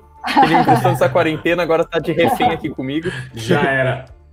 Mas é um ótimo livro, fica, fica a indicação. Boa, Vini, boa indicação. É, o, o, antes da gente finalizar, só uma coisa. O Sandra, o Gilmar, que é o nosso corretor aqui da Complete, ele falou que você tem a voz da Elza Soares. Nossa! Senhor! Eu preciso Alguém ouvir a voz da Elza Soares para ver como as pessoas me ouvem. eu, olha, eu acredito que é positivo, porque é a voz de uma cantora. Não, ela então... canta, é uma cantora incrível. Eu acredito que eu vou ter que prestar atenção para ver como é que as pessoas me ouvem. Isso não é uma coisa pois é. extremamente é. curiosa quando a gente ouve áudio da gente ou qualquer coisa que a gente fala. Você fala, é. mas eu, essa voz não é minha, né? Você não se reconhece muito. Então é, é interessante quando alguém faz parecer a voz da gente com a voz de alguém, né? Interessante, é Marco, vou prestar atenção. Gente, queria agradecer muito vocês três, Gabi, Sandra e Felipe. Foi sensacional, a conversa foi muito boa. É, espero que vocês tenham gostado de ter participado aqui também. E mais uma vez, obrigado também a todo mundo que assistiu. Antes da gente finalizar, só queria deixar um recado para quem assistiu. É, não se esquece de, de, se inscrever aqui no nosso canal, para vocês não perderem. Semana que vem a gente tem mais uma edição do Senta aí em Casa, com outros três convidados. É, e também, na descrição desse vídeo, tem um formulário é, que vocês podem preencher para receber por e-mail um aviso do Sentaí também do, dos próximos eventos. Então, só clicar lá e preencher para a gente. E, mais uma vez, gente, muito obrigado mesmo pela participação de vocês, foi sensacional. Obrigada, obrigada, obrigada pelo convite, foi muito bom. Obrigada, prazer estar aqui com vocês, pessoal. Foi muito oh. bom. Muito obrigada, gente. Foi ótimo. Queria agradecer cara. mais uma vez também. Eu adorei. Queria agradecer mais uma vez a presença de todos aí. E aproveitar, o Vini fez um jabá, fez, fez um jabá não, ele fez um anúncio, eu vou fazer um jabá amanhã, sexta-feira de manhã, dia de Senta aí Podcast. Então não percam, a gente com certeza vai ter um episódio muito legal. E também gostaria de deixar aqui também para caso você tenha chegado aqui na metade do programa e queira escutar ele em forma de podcast, a gente vai lançar o Senta aí em casa toda quarta-feira agora. Então, caso você queira reescutar algum programa ou, ou escutar em formato de podcast para relembrar algum dado, toda quarta-feira, de manhãzinha também, no momento que você acordar, ele já está no ar. Então, quarta, Senta aí em casa, versão podcast. E sexta-feira o nosso programa regular, toda, toda sexta, bem de manhãzinha. Para vocês ouvirem enquanto correm. Vez, Inspirados na Gabi. Quando corremos, inspirados na Gabi. Esperando a camiseta, Gabi. Hashtag vem camiseta da Gabi. Deixa passar Boa. a pandemia que ela vai chegar, tá prometido. Boa. A promessa é dívida. Obrigada, gente. Valeu, gente. Valeu, pessoal. Valeu, Até gente. a próxima. Tchau. Tchau, tchau. tchau. Valeu. Beijo. É. Obrigada.